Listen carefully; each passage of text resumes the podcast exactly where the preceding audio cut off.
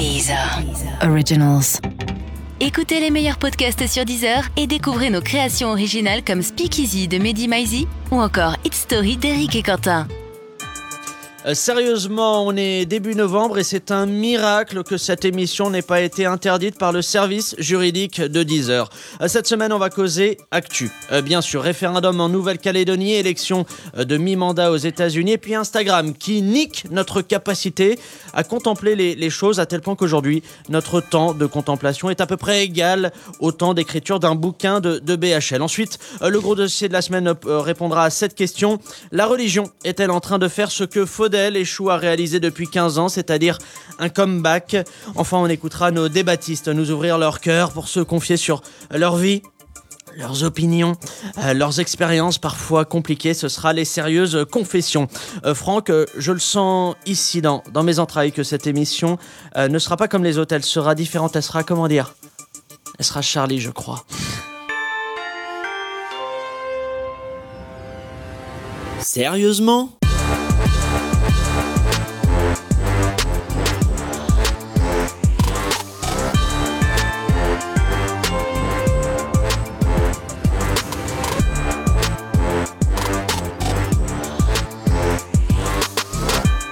Allez, euh, salut à toutes et à tous et bienvenue dans Sérieusement, le podcast d'actu avec euh, des blagues dedans. Cette semaine, pour m'accompagner, euh, trois débattistes qui sont parmi les meilleurs. C'est du moins ce qu'a essayé une fois de plus de me faire croire Sarah qui les a bookés cette semaine.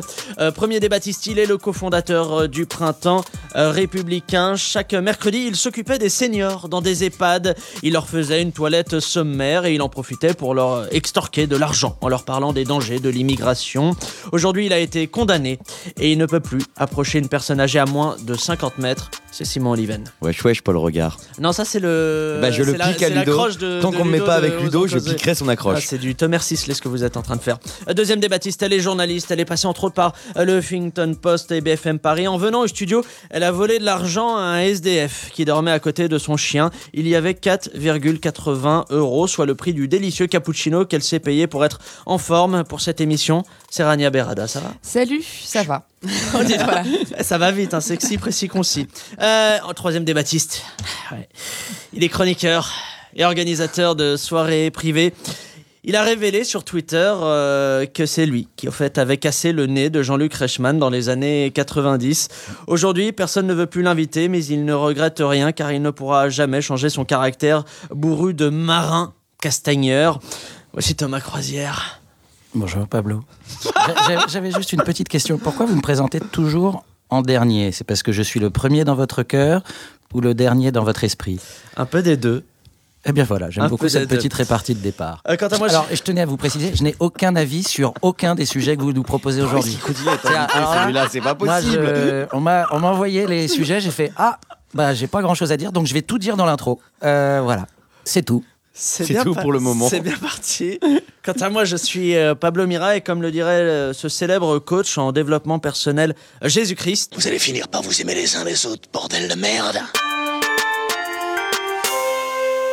L'actu, c'est comme une amie, une amie qui, que vous n'auriez pas vue depuis longtemps, une semaine ou quinze jours. Et cette amie aurait fait du chemin euh, depuis, elle se serait mise au, street jazz et elle aurait emménagé dans un loft d'artistes à Romainville. Désormais, elle, organise de, super soirées avec ses colocs et il y a plein de petites étudiantes euh, des beaux-arts. En fait, il est donc urgent de renouer avec... U comme actu. Franck, si tu n'apprécies pas mes envolées lyriques à la Edouard Baird, tu sais, tu... U comme actu. C'est hyper raciste ce que tu fais aujourd'hui, Franck. Allez, premier sujet de ce U comme actu. C'est un grand ouf de soulagement. La Nouvelle-Calédonie a donc décidé de rester un territoire français ignoré par la France. Alors la Nouvelle-Calédonie, hein, pour ceux et celles qui ne le savent pas, euh, c'est un archipel perdu dans l'océan Pacifique et puis dans, le dossier vacances aux frais du contribuable de l'ordinateur de Patrick Balkany.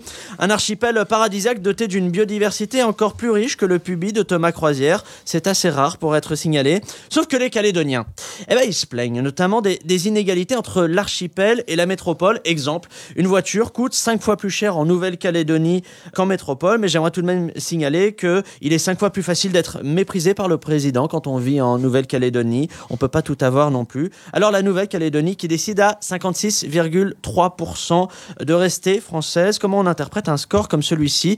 J'aimerais ne pas commencer par Thomas Crozier qui n'a absolument pas préparé cette émission comme il le fait si bien. Rania, tiens.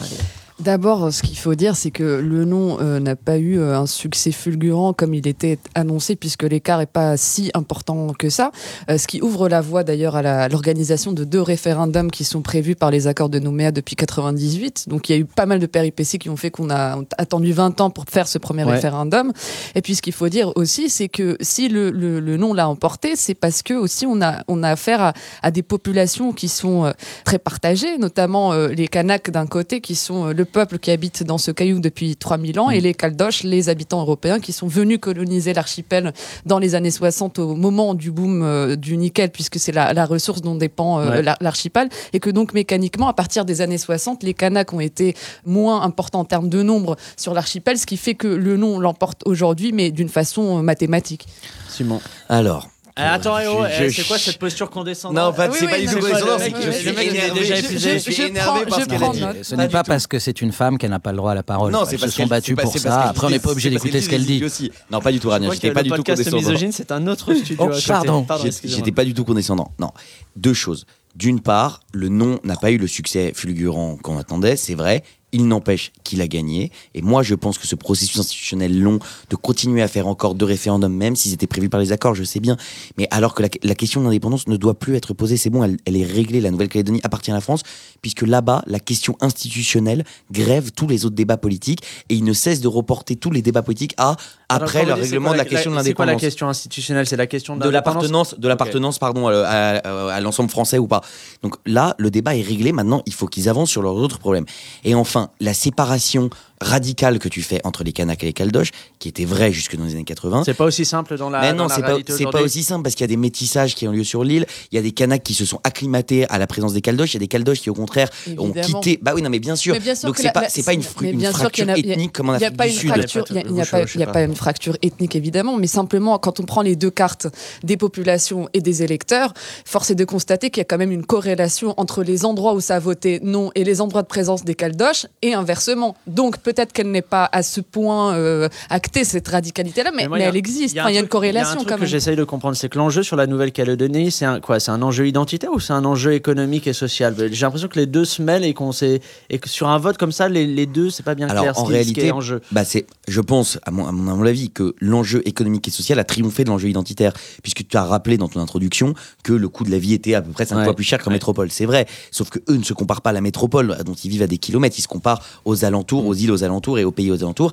Et là, grâce notamment à l'aide de la métropole, leur mode de vie est infiniment euh, plus développé. Donc c'est par la, les avantages économiques procurés par l'appartenance à l'ensemble français, on va dire que l'enjeu identitaire. Non mais c'est vrai, globalement tu, tu vis mieux en Nouvelle-Calédonie que dans les îles Ça dépend qui tu es en Nouvelle-Calédonie, ce que j'essaie de te dire. Il y, a, des disparités quand même entre les populations. Mais il y a des disparités partout. en France euh. aussi il y a des disparités, mais en moyenne tu vis mieux en France qu'en Éthiopie. Mais en France il y a des très pauvres aussi, oui. Deuxième sujet, les, élections de mi-mandat aux, aux États-Unis. Moment crucial pour la politique de Donald Trump qui va en sortir soit conforté ou fragilisé. Alors une chose est sûre, c'est qu'en cas de défaite, Donald Trump sera toujours évidemment aussi insupportable. Euh, mais sa défaite pourrait être une bonne nouvelle quand même pour les démocrates, pour les pauvres, euh, pour la planète, pour le Canada, pour les migrants, pour les mammifères terrestres et marins, pour Mélania, pour nos enfants. Vous pouvez continuer la liste chez vous en, prenant à peu près tous les mots du dictionnaire, ça marche. Alors dites-moi, est-ce qu'il y a un véritable enjeu si le camp euh, démocrate ou républicain l'emporte sur des élections comme ça Il y a un enjeu immense en fait. Là, ce qui se joue, c'est l'élection d'un certain nombre de législateurs euh, dans la Chambre et basse et, un tiers du Sénat qui va être euh, Mais ce qui se joue aussi, c'est que ces élections sont une espèce de référendum sur la politique de Donald Trump. Historiquement, les Mitters ont toujours été défavorables au président euh, en place et c'est fortement corrélé en plus à leur cote de popularité. Trump, je crois, il est à 40%. Sa cote est inférieure à Barack Obama et au revers qu'il avait essuyé en 2010. Donc tout laisse présager qu'il y aura une déferlante si démocrate. si on suit les sondages, euh, enfin, il, aurait, il aurait pas été élu. président. Oui, oui, non, mais, non, mais, évidemment. On sait que la façon dont les sondages sont faits aux États-Unis, en fait, mais je, pas au mais je pense aussi que euh, les, démocrates sont vraiment ils vont aller voter en masse parce qu'ils ont justement en tête euh, les élections présidentielles euh, d'il y a deux ans et qu'ils ne veulent pas euh, revoir se jouer cette tragédie qui s'est jouée en, en- il y a deux ans. Donc je pense qu'ils vont aller voter en masse. Thomas Croisière. Oui, mais enfin, ça n'empêchera pas qu'il continuera à faire et dire ce qu'il veut. Le, le seul point, un peu, c'est si Non, le il gardera ses postures, le- mais après, il y a des projets de, c'est- c'est le des projets loi qui C'est le Congrès qui va passer républicain, mais le Sénat bougera. Démocrate, démocrate, Euh, démocrate. démocrate, mais qui Vous avez travaillé l'émission, hein, ça oui, oui, bah oui. Bon, de toute façon, j'avais une chance sur deux, j'ai pas pris la bonne. non, la seule chose qui est un peu amusante, je trouve, de ce que j'en ai compris dans l'article que j'ai lu sur Wikipédia, c'est que euh, si le Congrès passe euh, démocrate, il y aura la reprise des commissions d'investigation. Et ça, ça peut créer un véritable bordel sur le financement russe. euh, voyez, j'ai bossé un C'est truc. Alors, Simon, très vite, parce très- que regarde, non. techniquement, il te reste 30 secondes. Ok, avant bah, très, très- à- Me faites plus parler la très prochaine très fois. rapidement, les midterms. plus Je me coupe encore. On gagne Très très temps. rapidement, les midterms sont toujours défavorables au président. Donc normalement, Trump va les perdre. La question c'est à combien il va les perdre. Moi, je pense qu'il va pas Tiens, là, on, euh, c'est aujourd'hui. Les midterms, c'est au moment, le jour où on enregistre cette émission. Donc, l'émission sera diffusée, les midterms seront passés. les. On fait de la On futurologie. va voir si vous êtes des vrais experts ou tout simplement de simples escrocs. Ok. Et vous ne reviendrez plus jamais Moi dans je, cette émission. moi, je pense Vous qu'il- dites quoi je pense qu'il ne va pas les perdre de beaucoup. Je pense que ça va pas être la claque annoncée par le monde. Thomas Croisière, vous qui n'avez absolument pas travaillé cette émission. Mais il est, évi- il est évident que le Congrès va passer euh, démocrate et que le Sénat évident. restera républicain. Oui, je partage tout à fait. C'était. Vous savez quoi Et que ce sera toujours la merde. Là, je, je le Mais vois. du coup, Demain, du coup, ça ira pas mieux. J'ai le temps, de- après-demain, j'ai le temps de, pareil. de faire mon analyse Là, ou pas vraiment 10 secondes pour une 10 belle secondes. analyse. Parce que vous avez dit les démocrates vont se mobiliser en masse. C'est vrai. Donc là, toute la question, c'est est-ce que les républicains Brad vont continuer à se mobiliser en masse Ah, Et je c'est veux pour ça dire. que lui a ré- réorienté sa campagne des deux dernières semaines sur l'immigration avec la caravane des migrants qui arrive. Parce que le vrai sujet de Trump, et là ça va vous faire hausser les, les, les poils sur le dos, c'est qu'il a pas. J'en ai pas, mais. Mais- les poils sur le dos. c'est une expression française que C'est j'invente. comme avec tes épaules, mais Il n'a pas réalisé les promesses de ses campagnes. C'est-à-dire qu'il n'a toujours pas construit le mur. Donc son problème, c'est le sentiment des électeurs républicains de se faire trahir par lui sur les questions d'immigration. Vous êtes euh, très intéressant aujourd'hui, Simon, mais le timing est plus important que tout ce que vous pouvez Mes dire. poils sur le dos. Troisième et, et dernier sujet de ce tour d'actu, Instagram qui sera en train de tuer notre capacité de contemplation. Euh, C'est comme ici à, à Paris, hein, on le voit très régulièrement, on va au restaurant, maintenant les gens prennent en, en photo leur plat au lieu de prendre en photo ce qui est vraiment incroyable, leur addition à 50 euros par personne pour une simple cuisse de poulet. Il y a une étude qui a même démontré que notre intelligence pâtit de cette interruption permanente de la contemplation. Bah oui. Impossible de lire de, de longs textes sans avoir envie d'aller sur le portable. Le cerveau est trop habitué à être dérangé, à être Pardon, merde, il y a une promo pour le parc Astérix. merde, putain, faut que j'invite le petit cousin. Je vous disais, à être euh, spammé, euh, en quelque sorte, par les pubs intempestives de, de la vie. Euh, c'est une tendance que vous avez vous-même constatée. Vous qui êtes particulièrement narcissique, euh, Thomas Bah, Croisière. moi qui- en vrai, qui- une vraie réponse, s'il vous plaît, hein, Bah, sur la ouais, moi qui, qui- qui utilise Instagram depuis 1975, je l'ai créé d'ailleurs. Vous voyez dans quel état est mon intelligence. Je n'ai aucun avis sur aucun de ces sujets, si ce n'est peut-être une chose. Euh, sachez que les selfies ont tué plus de gens l'année dernière que les requins. Or, nous tuons 200 On est millions de une requins. vraie stat ou on On est est sur C'est une vraie stat. c'est vrai. Or, Ouais. nous tuons 200 millions de requins par an. Donc, je suggère que nous tuions 200 millions d'Instagrammeuses par an, ce qui réduira notre empreinte carbone et pourra sauver le monde. Fut un temps, on disait que c'était Facebook qui vous prenait du temps et qui vous empêchait d'eux. Aujourd'hui, plus personne n'est sur Facebook. Euh, maintenant, on dit que c'est Instagram, donc très vite, Mais ça là, va je parle tomber pas de l'attention, je parle de la contemplation, de cette capacité à se faire un peu absorber par un, Eh ben, je un beau contemple paysage. soit à côté de la Joconde. Moi, je suis à côté de Rania. Je la trouve beaucoup plus jolie que la Joconde. Et j'ai Oh envie là de la là. contempler davantage. Et je regarderai plus volontiers un selfie de Rania devant la Joconde que la Joconde toute Moi, je seule. préfère Rania en vrai quand même. Bon, s'il vous plaît, je- Non, sa mère m'a dit qu'il valait mieux la voir en photo qu'en pension. Alors, moi, je, je vais prendre ce sujet par un angle un peu différent.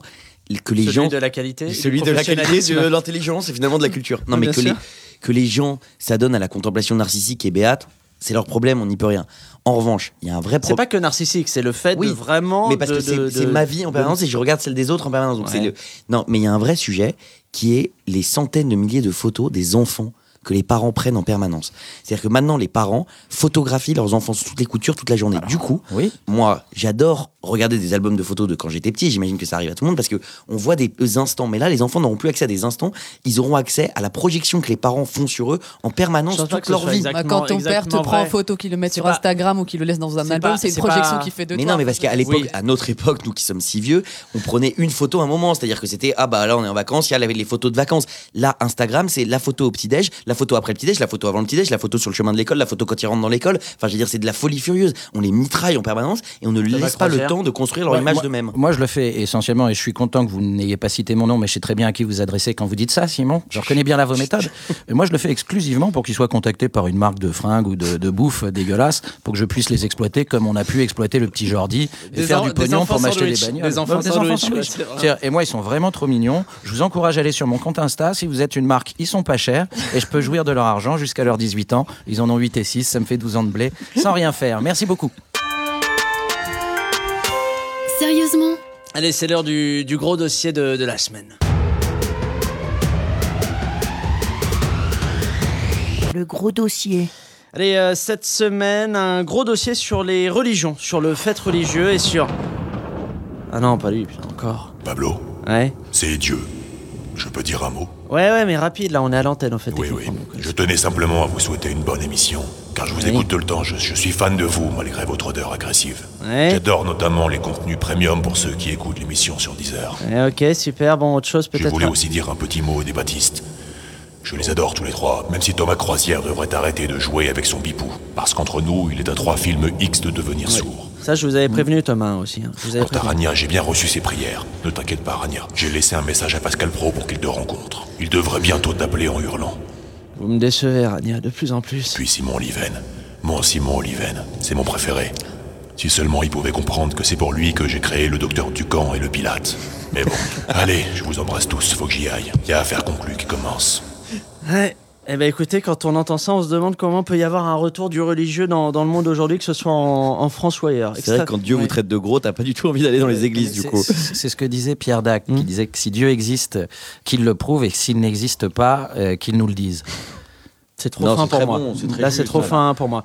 Simple question. On a l'air d'a- d'assister à un, à un phénomène qui est le retour du religieux. Alors évidemment, il y a, le, il y a le, la montée en puissance de l'islam radical, de l'évangélisme. Attendez De l'évangélisme, du protestantisme évangé- évangélique un peu partout, et notamment en Amérique du Sud, et puis aussi en, en. Afrique subsaharienne, aux États-Unis aussi. Euh, la question, c'est comment on explique ce retour euh, qui est aussi un peu improbable que le retour de la tectonique, le retour du religieux. Ou le retour de l'herpès, hein, c'est toujours Moi, pareil, j'en ai, c'est cyclique moi, j'en ai une hein. fois par an, c'est assez compliqué, ça brûle au niveau de la commission des très- À vous, c'est là, moi, c'est Simon, ailleurs. Simon, s'il vous plaît. Comme disait Régis Debré, quand on détruit tout, la seule chose qui reste, c'est le plus ancien. Donc, la société libérale, qui a détruit tous les cadres traditionnels, les nations, les frontières, les partis politiques, les églises, traditionnelles, classiques, a laissé les, les individus dans ce que Marx appelait les eaux glacées du calcul égoïste. Mais du coup, les individus n'étant pas simplement des purs êtres de consommation, ils ont besoin de sens et ils se tournent vers la seule chose qui leur offre du sens, la religion. Bien sûr, bien sûr. C'est pour ça que la religion ne cesse euh, d'augmenter en France, n'est-ce pas? Euh, La, la Bah. France, bah, en France, c'est compliqué de faire des études ethniques puisque c'est très encadré, mais il y a des instituts de sondage qui se livrent à l'exercice, notamment le Gallup, je crois, qui a fait une étude il n'y a pas très longtemps, Ouais. qui prouve que la France est le quatrième pays où il y a le plus d'athées dans le monde. Et euh, il y a aussi euh, une forte corrélation, c'est le mot de la matinée, une corrélation, Corrélation. entre, euh, j'aime beaucoup ce mot, J'aimerais que vous placiez un synchronicité à. C'est un synchro- moment, si- ouais, si c'est c'est ok, possible. deal. Et euh, entre le revenu national brut et la part de l'athéisme dans les pays. C'est-à-dire que dans les pays occidentaux, la religion a tendance à s'effacer. Ce, qui est, que, ce que vous dites est vrai dans certains pays euh, en voie de développement, au Brésil, en Amérique latine, euh, dans d'autres pays, mais dans les pays occidentaux, ce n'est pas absolument vrai ce que vous Alors, dites si là. je peux juste me répondre là-dessus sur la attendez, c'est France. quoi, c'est quoi l'idée? C'est que les gens croient plus en, en Dieu ou dans des divinités euh, parce que c'est un moyen de compenser la situation Le précaire? silence éternel de ces espaces infinis qui nous effraient. Magnifique. Voilà, c'est quoi? C'est Pascal. Pascal. Maé Oui, c'est aussi. Pascal Maé, c'est il le le dit. grand frère de. Le silence éternel. Voilà, il a dit, j'imite très mal Pascal Maé, je vais la bosser pour la Ouais, il va prochaine. falloir Non, mais. Rania-. J'aimerais qu'on réponde à ma question. C'est parce que c'est quoi l'idée?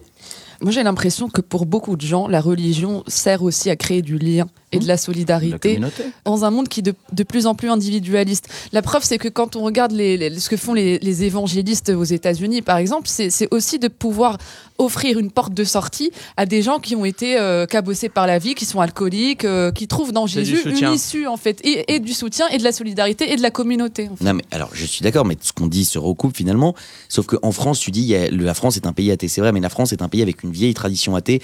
Dès le 15e, 16e siècle, en Europe, on est le premier pays dans lequel il y a des penseurs vraiment qui s'érigent contre la religion. Donc, c'est un vieux sujet chez nous. Mais même en France, et même chez les catégories sociales aisées, tu vois à travers des retours comme l'avait très bien analysé Michel Houellebecq justement, à travers des retours vers des spiritualités hindoues, euh, le développement de, de philosophie bouddhiste. Mais la spiritualité, le- la religion sont deux choses différentes. Non, mais c'est la- c'est deux tout- notions Oui, différentes. mais sauf que les Non, mais deux ça sont liés participe- par la quête de, ça voilà, participe de la part- quête de de la sens. quête de Mais sens. c'est là- Mais là ce, où que la- la, ce que la religion a l'air d'apporter en plus, c'est une communauté, du lien social, une identité. Mais ça donne du sens aussi. Quand tu es Oui, tout non, seul chez j'entends. toi, euh, tu vois. J'entends, mais moi, il y avait une question que je me posais, c'est dans quelle mesure ce retour de la religion, c'est davantage une question identitaire, on a besoin d'une identité forte pour savoir où on est, ce qu'on fait dans la vie, le sens, ou est-ce que c'est une question d'ordre moral? Parce qu'on a, on a l'impression qu'on a, dans le débat public, on dit que c'est le grand retour à l'ordre moral et que la religion s'appuie sur ce retour. Bah, Est-ce que la religion s'appuie ou pousse justement C'est quand même ça la Ça, je peux question. pas le dire, mais j'aimerais bien vous entendre sur Mais ce point-là. alors, la dimension identitaire de la religion, je pense qu'elle existe, et notamment dans le cas de l'islam qui est très très fort. Non, mais c'est vrai, bah oui. On aura tenu 5 5000 sans parler. Et ça, Mais après, j'ai encore ça m'a- 40 minutes Ça m'a ça gratté, vraiment, donc, je te jure, ça m'a gratté. C'est vrai qu'aujourd'hui, dans l'affirmation musulmane, mais pas qu'en France, dans, le- dans le monde,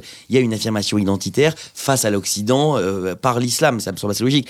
Mais dans le cas d'un autre prosélytisme dont tu as parlé justement, qui est très intéressant, qui sont les évangéliques chrétiens, qu'on a vu là au Brésil euh, chez Bolsonaro, et qui essayent de pousser leur pion, notamment beaucoup en Afrique et un peu en Europe, même s'ils ont un peu plus de mal, c'est pas tellement identitaire, je pense que c'est plus sans parler d'ordre moral, c'est vraiment plus l'agencement de l'existence, la quête de sens, et en effet, comme tu disais très bien, le sentiment de communauté. Donc tout ça, on revient finalement à l'individualisme de la société de consommation et l'atomisation des gens qui ne veulent pas vivre seuls à consommer sur Internet, c'est tout. Vous avez plus rien à dire à ce sujet-là Non, mais j'essaye parce que comme il dit beaucoup de mots et que c'est un peu compliqué, moi, mais Et moi- des mots avec plusieurs syllabes, euh, Ouais, généralement, enfin, c'est assez. J'essaye, Parce que moi, je vais ramener le débat un peu entre mes jambes comme d'habitude. Ah, il y a un Euh, carreau qui- Je qui se pourrais. prépare. Vous savez ce que disait euh, Mi- Michael Stipe de REM Je vais pas vous écouter. Michael et Stipe, il prochain. C'est moi dans le coin, c'est moi dans les spotlights, Mais perdant ma religion. Voilà, Le- ça sont des choses importantes. Non, mais en fait, pour moi, la religion, c'est un. c'est Trop d'alcool C'est pas de moi, je l'ai vu circuler aussi sur trop les réseaux d'alcool sociaux. dans mais cette personne. les- la religion, c'est c'est comme euh, une- un pénis. Vous savez qu'on dit ça. C'est-à-dire que c'est bien d'en avoir un. Bon, nous on va y aller, Rania. bon, on va allez, laisser, on va laisser- à la maison. On va laisser Franck. c'est bien d'en avoir un. la personne C'est bien d'en être fier, mais on n'est pas obligé de le montrer en public. On n'est pas obligé d'écrire des lois avec. On n'est pas obligé de penser avec. Et on n'est pas obligé non plus de la faire avaler aux enfants. Eh ben, Voilà. La religion et le pénis, c'est la même chose. On va rester J'ai une bite, donc je suis religieux. dans la thématique, puisque la montée du fait religieux est partout, même là où on l'attend le moins. C'est ce que nous explique notre journaliste Clément Hugo, qui est allé à la rencontre d'un producteur de films pour adultes religieux. Qui n'est pas moi. Reportage. Je suis avec Jean-Paul, PDG de RHM, comprenez Religious Hardcore Movies, une société de production de films pornographiques respectant les croyances religieuses du public. C'est quoi le secret de ce que vous appelez le religion porn? Eh bien, c'est d'être à l'écoute des fantasmes du public euh, tout en respectant le Seigneur. Pour le catholique porn, par exemple, on a un prêtre qui unit les acteurs euh, dans le Saint-Sacrement du mariage avant chaque acte sexuel. Ce qui, je vous le cache pas, pose un petit défi logistique en cas de gangbang, par exemple. Bien sûr, on n'utilise que des méthodes contraceptives euh, naturelles, c'est-à-dire principalement la technique du retrait euh, avec éjaculation faciale. Et donc vous faites également du contenu destiné à d'autres religions? On, on- on sort beaucoup de films en Arabie Saoudite, dont le classique Les cochons n'aiment pas le porc, ou euh, plus récemment euh, Mahomet l'amour bien profond, dont vous avez sûrement entendu parler. Pour les shintoïstes qui croient euh, à l'esprit des pierres, on a la trilogie Dolmen Lubrique sur Galet Mouillé, avec le grand Fabrice Lucuni. Si vous avez 5 minutes, je peux vous montrer un extrait de notre dernier film qui est destiné aux témoins de Jéhovah. Bonjour. Auriez-vous cinq minutes pour parler du Seigneur Jésus? Bien entendu. Saviez-vous que le Seigneur Jésus s'est sacrifié pour nous tous et qu'il... Oh, Allez-y, continuez à me décrire son calvaire. Moi, Oh oui. j'ai un autre genre de mission à accomplir. Ah oui, c'est d'accord. Hmm, Prends-la toute comme Voilà, ça. donc c'est l'histoire classique euh, d'un témoin de Jéhovah qui vient taper à la porte. euh, Sauf que là, la femme euh, ouvre et l'écoute parler. Et euh, c'est très excitant puisqu'elle lui donne son numéro de téléphone, son adresse mail, et après évidemment elle lui fait un bon vieux deep throat gagging avec anal rimming pour le remercier. Ah, excusez-moi une seconde. Oui, oui?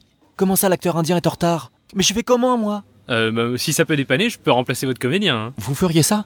Oh merci, merci beaucoup, je vous revaudrai ça. Et je tourne avec qui euh? Avec lui Qu'est-ce que c'est? Lui, c'est Buldo. Le, le cirque Bouglion nous l'a loué pour jouer Ganesh.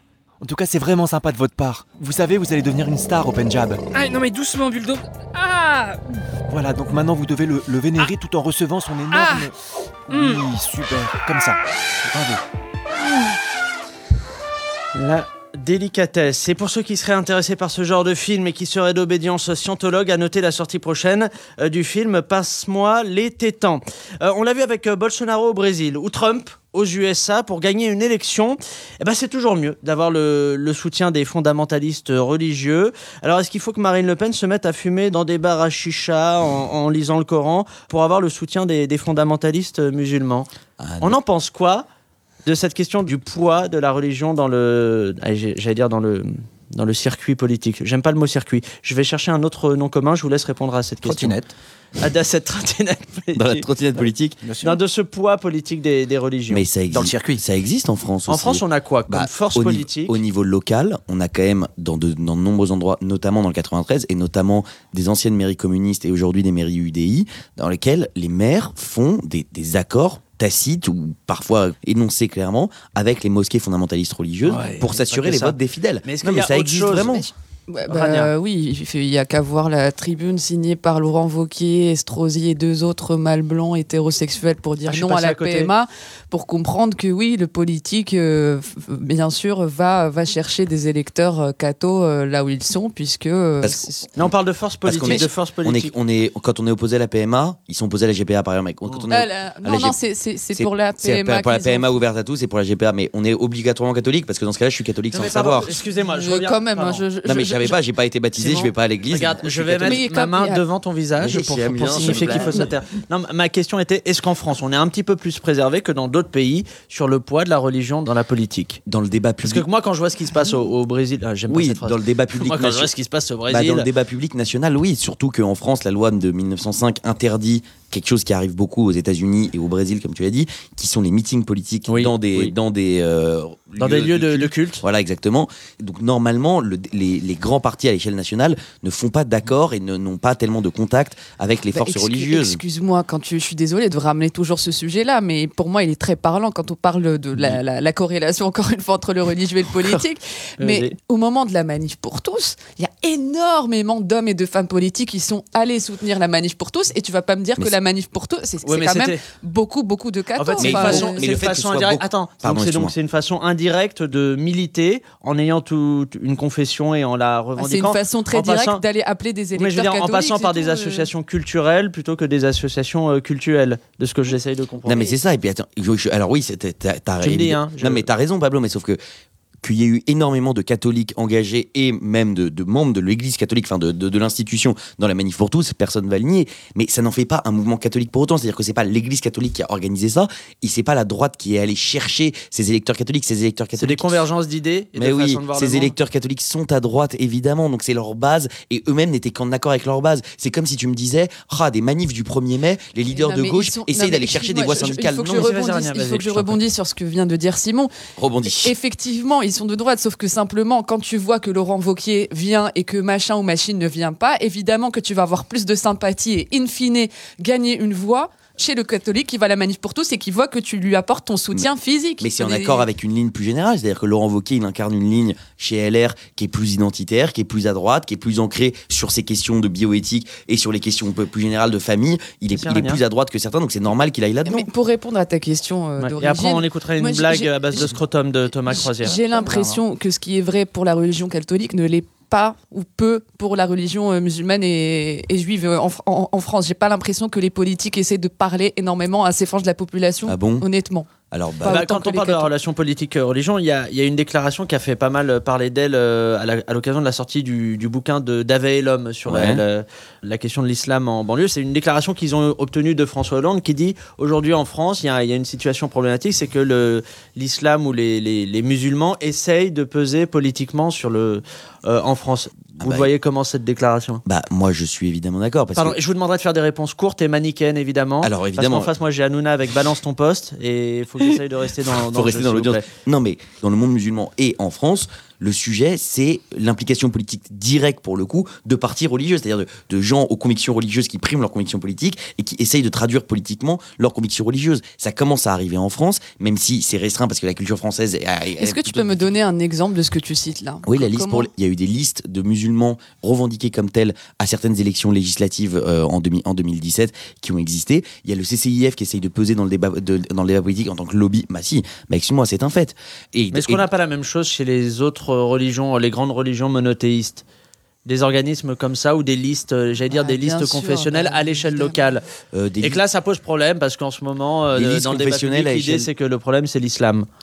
Ah, c'est pas dans le débat public. De fait, l'islam pose un sujet à la République française énorme. Donc, Ah, c'était pour voir si vous alliez Bah, dire ça. bah, Ah, je évidemment. euh, J'ai réussi à l'avoir, je bah, savais qu'il dirait ça. je veux dire, Je euh, savais qu'il dirait C'est pas le débat public qui ça- invente un problème musulman. mais restons sur le manichéen. En, en quoi ça pose problème? En quoi ça te pose problème, toi qui es Non, et- non, mais on De parle, on parle, non, stop. Non, on est sur la musulmans en politique. France on pose sur un la problème, politique, enfin. On est- On n'est pas sur Thomas un gros Crozière dossier. aussi dans ça. l'émission qui Thomas. Crozière, peut-être une blague sur un scrotum. Non, mais moi, ce que je trouve inintéressant dans ce que vous racontez, c'est que on est, euh, on parle tous de la fin de la civilisation. La seule bonne nouvelle, c'est que ça va être la fin euh, des religions euh, actuelles.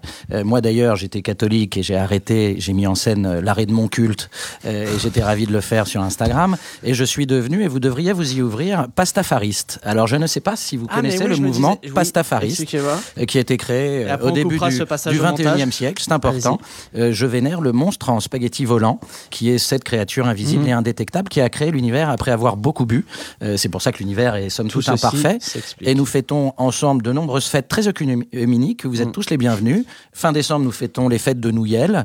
Euh, nous faisons euh, en avril les fêtes de Pâques. Et puis, bien sûr, nous célébrons le ramendan, euh, qui est à base d'alimentation pendant un mois exclusivement que de ramen. Donc venez vénérer avec moi le monstre en spaghetti volant. C'est le pastafarisme. Alors vous, c'est votre. Créé par Bobby Anderson, étudiant du Kansas, en réaction à l'enseignement du dessin intelligent qu'on apprenait aux États-Unis. C'est votre culte, Dessin ça, Thomas, c'est votre DE2SEN, façon de, de trouver du sens dans la vie. Bien sûr. Euh, Mais beaucoup de Français et Françaises cherchent aussi une spiritualité, mais ne se retrouvent pas dans les religions majoritaires, un peu comme vous. Et c'est pourquoi de nouveaux cultes font leur apparition. Mm. Euh, Pour en savoir plus, notre spécialiste Gilles Cheptel a mené l'enquête au Salon des Nouvelles Religions. Reportage.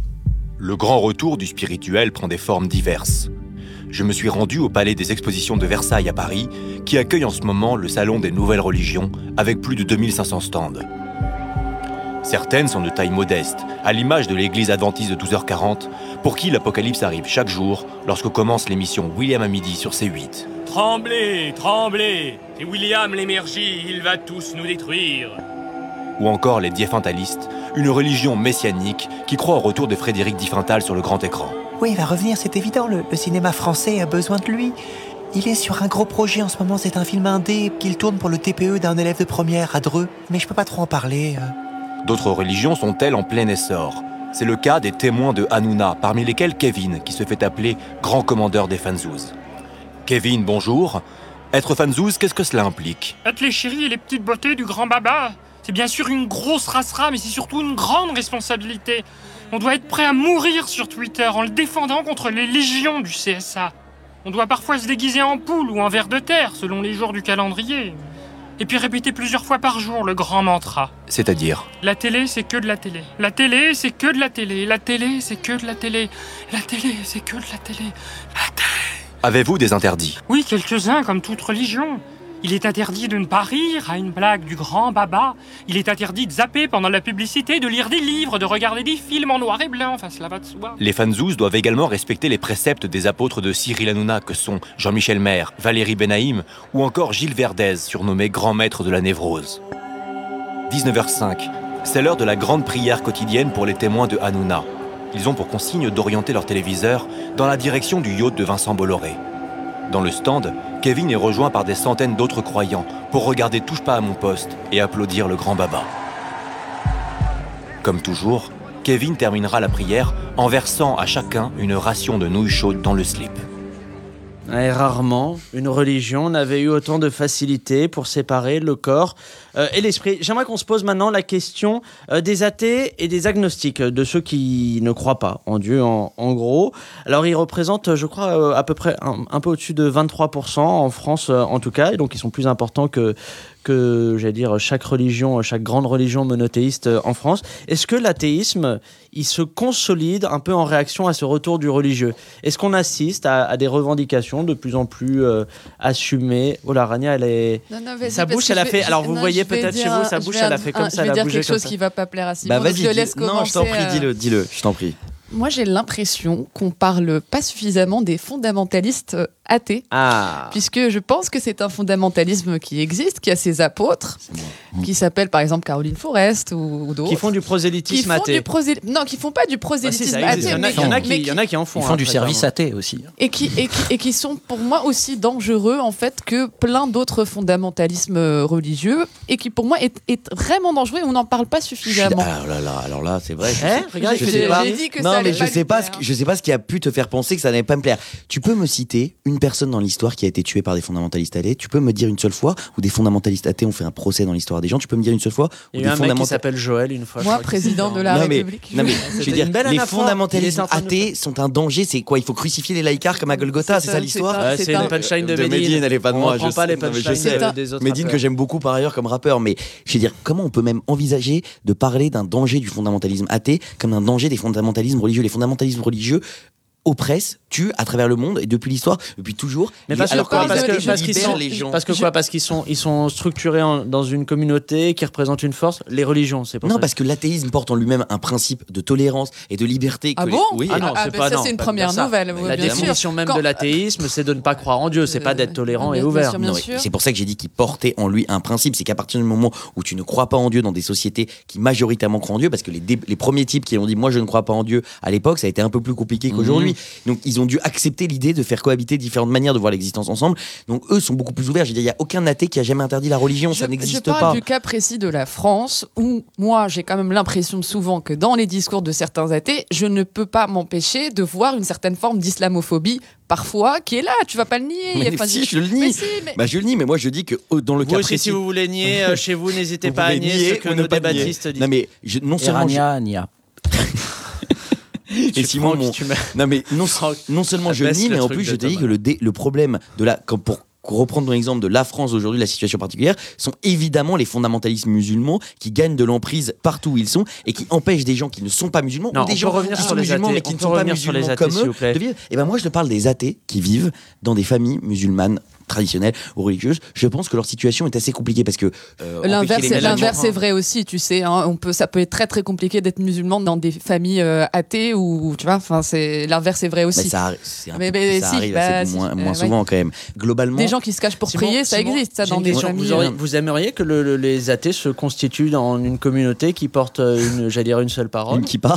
Ouais, une- un genre de, de- Non, de- pas du tout. De Pas kippa non, athée. pas du tout. Moi, je- non, pas je- mal, Thomas Croisière. Oui, Non, je vous je, je pense que l'athéisme est de de la conviction personnelle et ça doit absolument pas se structurer en communauté. En revanche, ce que j'aimerais bien voir, c'est que les structures normatives qui garantissent la liberté de culte pour tout le monde, y compris la liberté de ne pas croire, soient respectées et renforcées, et donc que l'État demeure purement laïque et que la société demeure insensible pression religieuse. C'est-à-dire que j'aime pas les menus de substitution dans les écoles, j'aime pas euh, les horaires différenciés dans les piscines. Et vous aimez pas- le Ah bah moi j'aime pas la crèche en bas de chez moi euh, que le syndic met euh, Thomas, vous aimez aussi à les- Noël. Ou vous Tu aimez pas des lieux de, culte culturel. Non, Oui, moi, bah de- oui, de- oui. tout à l'heure, le mot musulman a été prononcé et je voudrais pas qu'on oublie une chose que c'est un cri, C'est un un chant, c'est aussi le désert, Désert et le vent. Et le vent. Ah, j'ai pas la référence. Michel Sardou, musulmane, c'est quoi Michel Sardou, musulmane.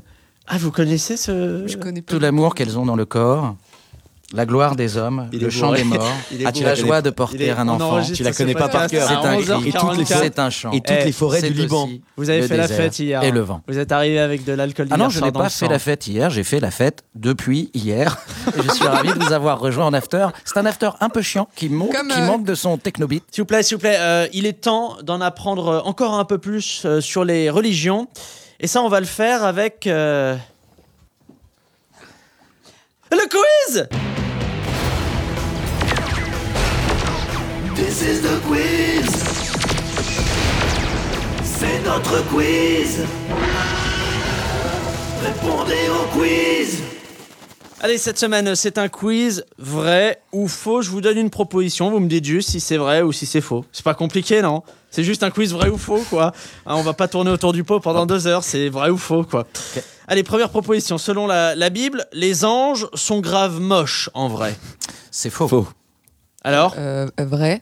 C'est vrai, Non, Rania. la beauté est D'après totalement subjective. Ézéchiel 10, euh, 10 sur 14, je sais pas Je connais comment pas on sa dit. Bible, Simon. hein, c'est- Les anges ont écouté bien quatre têtes, une tête de chérubin, une tête humaine, une tête de lion et une tête d'aigle. Va pécho sur Tinder avec C'est ça. laid, ça Les Comme anges ça, de- au moins, quand tu fais l'amour, on peut vous poser cette question. Est-ce que vous êtes plusieurs? Vous n'avez jamais essayé. Ah, écoute.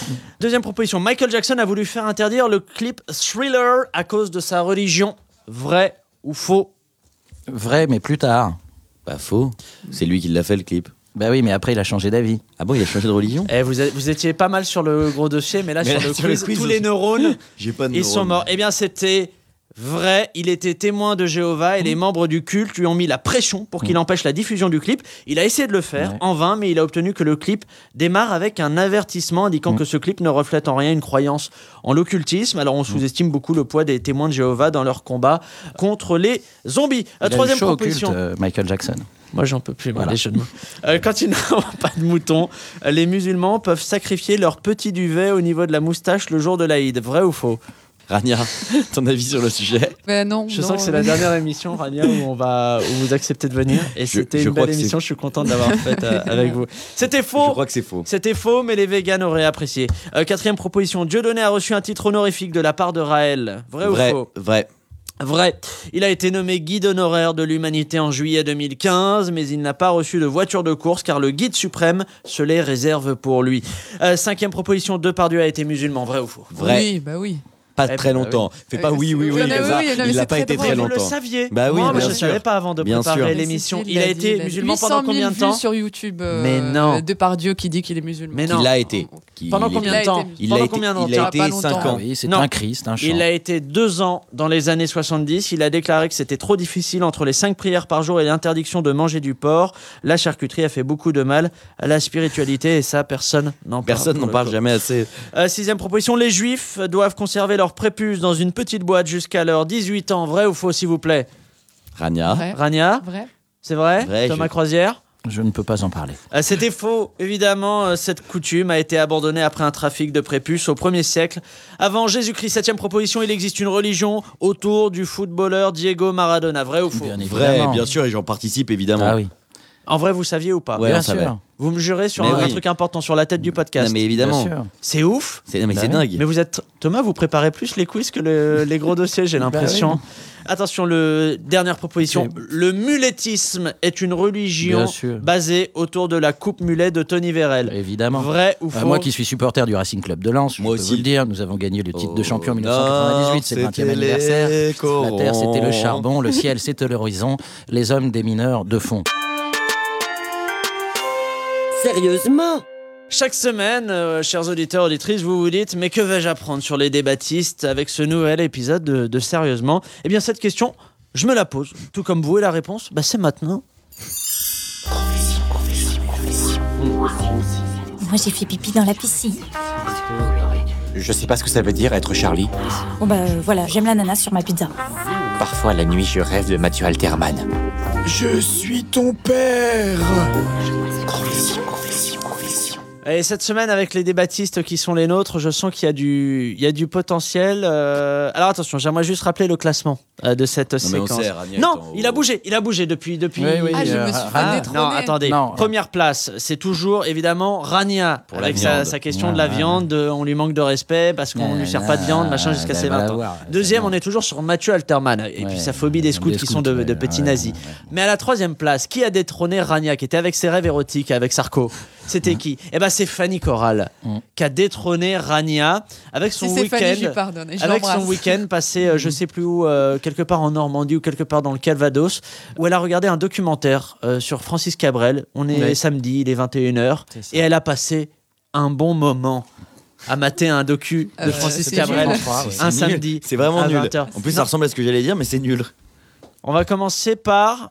Euh, allez, par Thomas Croisière. Simon, vous réfléchissez à ce que. Bah, j'en ai un, dire. mais bon. tu- Thomas Croisière, c'est parti. Un truc qui n'implique pas de harcèlement sexuel, s'il vous plaît. Non, ça c'était ma dernière anecdote, mais nous sommes au printemps 1982. Ah, Il y a un récit. y a La images. France vit ses derniers mois de gouvernement socialo-communiste. Vous allez me parler de Jacques Martin. Je me trouve dans le jardin de ma grand-mère, Sabine, de son prénom de naissance, Natividad. Hmm. Je joue au croquet avec ma sœur Charlotte. Ouais. Ma petite sœur Juliette, qui a 4 ans, veut absolument jouer au croquet, n'arrête pas à me demander un maillet de croquet pour jouer avec nous. Mais je ne veux pas car elle est trop petite, elle a 4 ans. Je croque la balle de ma sœur. Ma petite sœur Juliette insiste. Elle veut un maillet de croquet, elle veut un maillet de croquet.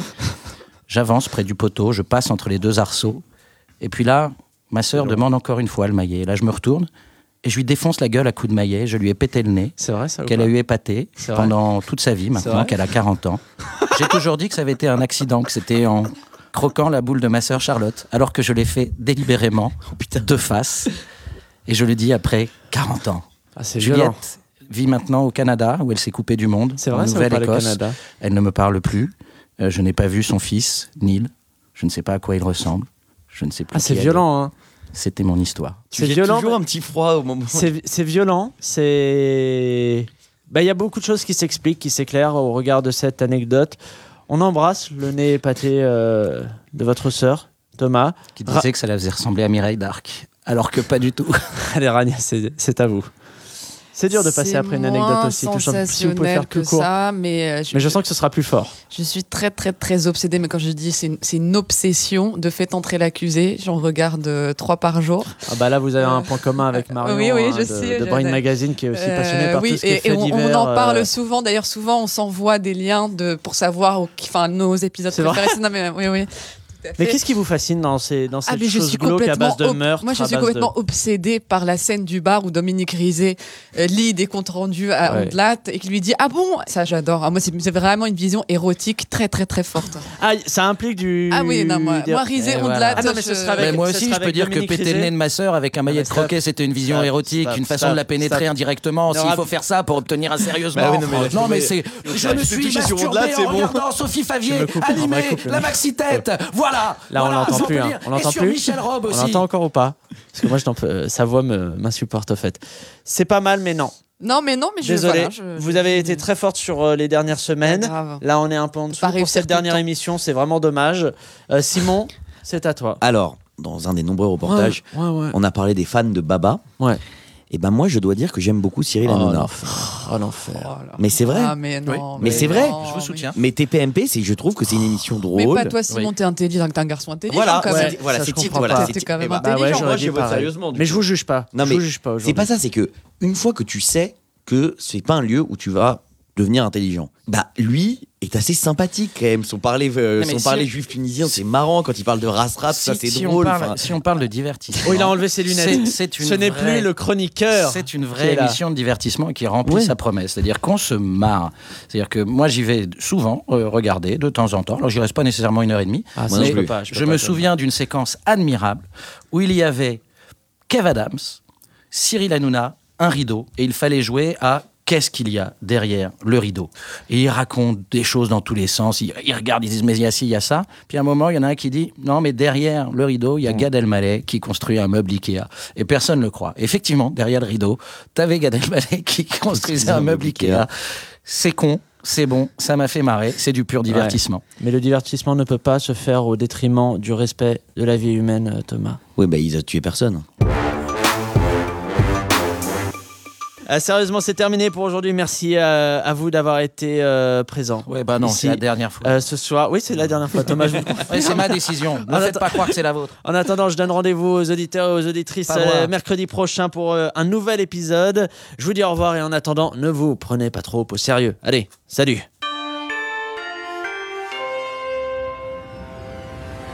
Au revoir.